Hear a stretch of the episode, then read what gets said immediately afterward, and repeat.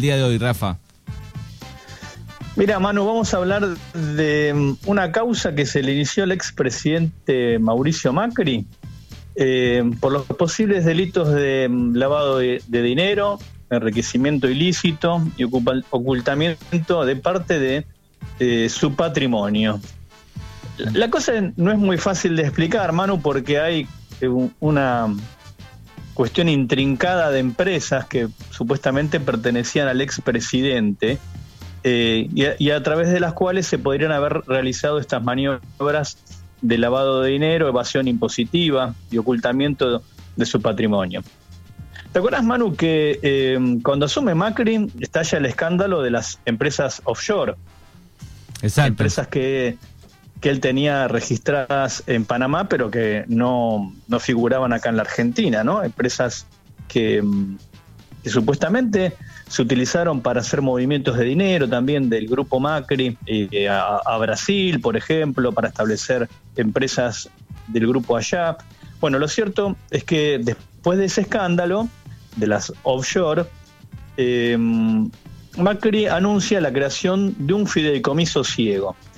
¿Qué era esto? Bueno, em, que él no se iba a encargar de administrar eh, su patrimonio, esto es sus empresas, sino que se las, se las iba, iba a derivar todo este paquete accionario de las diversas compañías que tenía a un fideicomiso de manera de él em, no tomar decisión alguna respecto de esas compañías en las que él integraba, que era propietario, eh, digamos porque podría haber obviamente un conflicto de intereses al ser presidente y poder estar habilitado a tomar determinadas medidas que podrían beneficiarlo. Entonces, supuestamente en búsqueda de esta, de esta transparencia, después de ese escándalo de las empresas offshore, anuncia la creación de un fideicomiso ciego. Bueno, todo esto viene a cuento de que, Manu, la semana pasada hubo una denuncia contra Macri que le hizo la oficina eh, anticorrupción que tenía que ver eh, justamente con el manejo de ese fideicomiso ciego. ¿El antecedente cuál es, Manu? Hay una, eh, un informe que elabora la Inspección General de Justicia y que encuentra determinadas irregularidades en una de las empresas que, pertenecían a Mauricio Macri. Eh, irregularidades que tienen que ver con la compra de acciones y el cobro de dividendos. La empresa, para resumirte el nombre, se llama AgroGen o es empresa agropecuaria Guayquiraro, AgroG, eh, que originalmente aparece como con varios propietarios, ¿no? No solo Mauricio Macri, sino aparecen otros accionistas. Pero ¿cuál es la sorpresa o la conclusión a la que llega la Inspección General de Justicia, que luego toma la Oficina Anticorrupción? Que en realidad Macri era el único propietario de esa firma, de AgroG, Sociedad Anónima. Y fíjate qué es lo que pasa. Cuando esa firma supuestamente estaba eh, gestionada por el Fideicomiso Ciego, cobra 54 millones de pesos de dividendos. Eh, y supuestamente, lo más llamativo, es que el único que al, único que le dan estos dividendos cuando Macri deja la presidencia es a Macri. El que se lleva los 54 millones es Mauricio Macri. ¿Qué significa esto? Que los supuestos otros accionistas que eh, integraban esa firma no cobran un peso.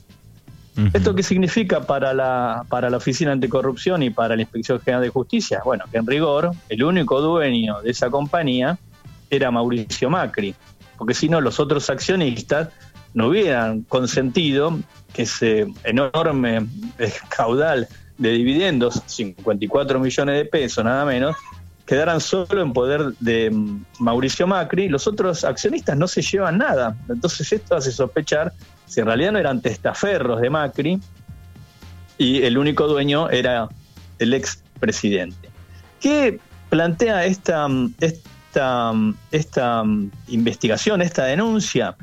Bueno, que Macri accede a la compra de más de 5 millones de acciones preferidas de esta firma de Agro, que es Sociedad Anónima, eh, Y, esa compra de acciones no se registra en, el, en, la Inspección General de Justicia. Vos sabés que la Inspección General de Justicia es la, el organismo que regula todo el funcionamiento de las empresas, de las sociedades anónimas, ¿no? Cada vez que hay un cambio en el componente accionario, en el directorio, si pasa a ser otro el presidente, digamos, todo eso debe ir quedando registrado. Si no hay, si hay nueva oferta de, acciones, si aumenta el capital, todo eso se va registrando, ¿no? Todos los movimientos este, accionarios de las compañías quedan registrados en la Inspección de, General de Justicia.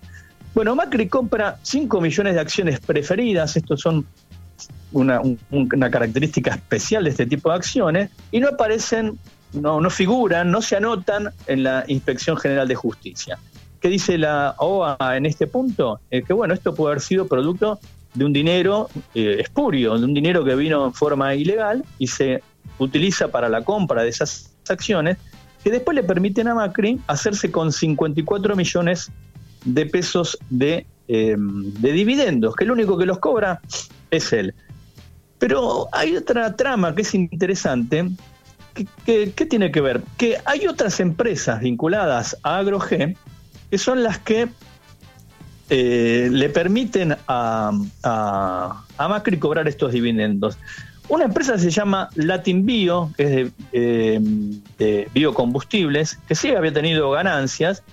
Eh, Latin Bio también era propiedad de esta empresa que yo te mencioné al comienzo, de, la, de AgroG. Y en Latin Bio, ¿sabés quién figuraba también como accionista?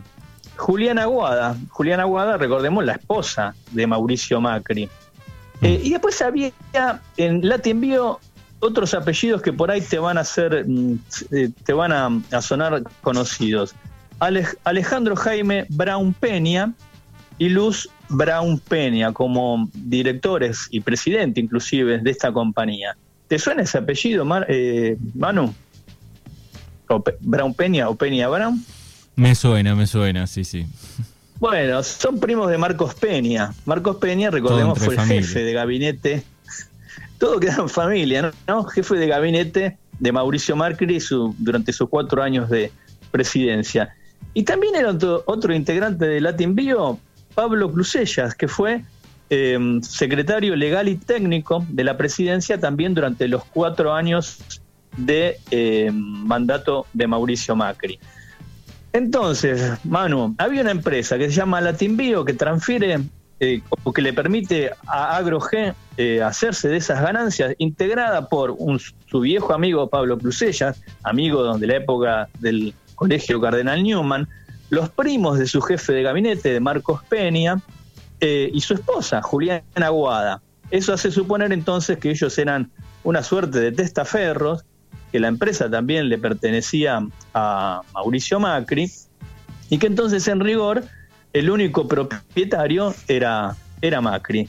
Em, ayer el fiscal federal Ramiro González, que no se puede eh, catalogar como un fiscal kirchnerista ni mucho menos, ¿no? Em, hizo, hizo mm, propia esta denuncia que hizo la Oficina Anticorrupción la semana pasada e imputó formalmente a Mauricio Macri, entonces, por posible ocultamiento de parte de su patrimonio, eventualmente lavado de dinero, evasión tributaria, enriquecimiento ilícito, eh, todos delitos por los cuales va a ser ahora investigado el expresidente. A partir de esta denuncia, el, fiscal eh, Ramiro González pidió una serie de medidas, sobre todo quiere acceder a toda la documentación de esta firma de AgroG Sociedad Anónima, las eh, asambleas de accionistas.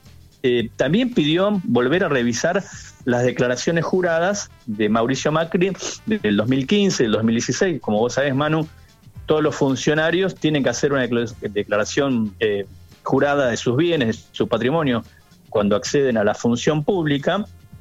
también para detectar estas inconsistencias. Recordemos que estas acciones estas 5 millones de acciones no aparecen en sus declaraciones juradas. También se advierten que hay em, eh, irregularidades porque em, la Oficina Anticorrupción dice que Macri declara tener un 14% de acciones de esta firma, de AgroG, y en realidad eh, por lo menos sería un 20%, ahí ya hay un, hay un problema, em, o por lo menos una cuestión a, a develar. Así que la novedad, te digo, es primero la semana pasada fue la denuncia y ayer, ayer mismo se supo, entonces que la Fiscalía Federal va a investigar al expresidente por estos delitos, enriquecimiento ilícito, lavado de dinero, ocultamiento de su patrimonio y eh, eventualmente evasión eh, tributaria. Lavado de, activos. Y lavado de dinero. De todos modos, Manu, eh, Macri nos inquieta mucho por estas cuestiones. Ayer, recordemos, se fue de viaje a, Europa, donde va a estar durante tres semanas, se estima, em, y donde se declaró un poco presidente de la interna bastante dura que hay en Juntos por el Cambio, ¿no? Exactamente, está caliente en unos días, este, hasta el veintipico de julio es para armar la lista, ¿no? Presentar la lista. Claro, recordemos que el cierre de listas es hasta el 24 de julio, o sea, faltan ya tres, cuatro semanas nada más. Eh, ahí en Juntos por el Cambio hay una interna muy dura porque eh, Macri, por ejemplo, impulsa a Patricia Bullrich para la ciudad de Buenos Aires, quiere que Vidal sea la candidata en la provincia de Buenos Aires y parece que eso se está complicando, ¿no? Que Vidal en realidad sería candidata en la ciudad, no se sabe si iría en interna eh, con Bullrich y que Horacio Rodríguez Larreta está impulsando a Diego Santilli para la provincia. Bueno, ayer a la noche se conoció una declaración de Macri eh, a través de las redes sociales, donde dijo que él es una persona de consulta, que no quiere intervenir. Bueno, me parece que está tomando distancia porque las cosas no aparentemente no salen como él querría, ¿no? Digamos, este, Vidal iría a la ciudad y Santil a la provincia, por lo menos eso es lo que se está planteando, ¿no? Bueno, pero veremos, eh, te decía, más allá de la enuncia, más allá de la interna, eh, Macri se fue a Europa durante tres semanas ahora. Bueno, muy bien, está la actualidad entonces. Recuerden que pueden leer eh, a Rafa en crimenyrazón.com toda la semana, todos los días. Rafa, te agradecemos como siempre. Un abrazo grande, Manu. Nos vemos la semana que viene.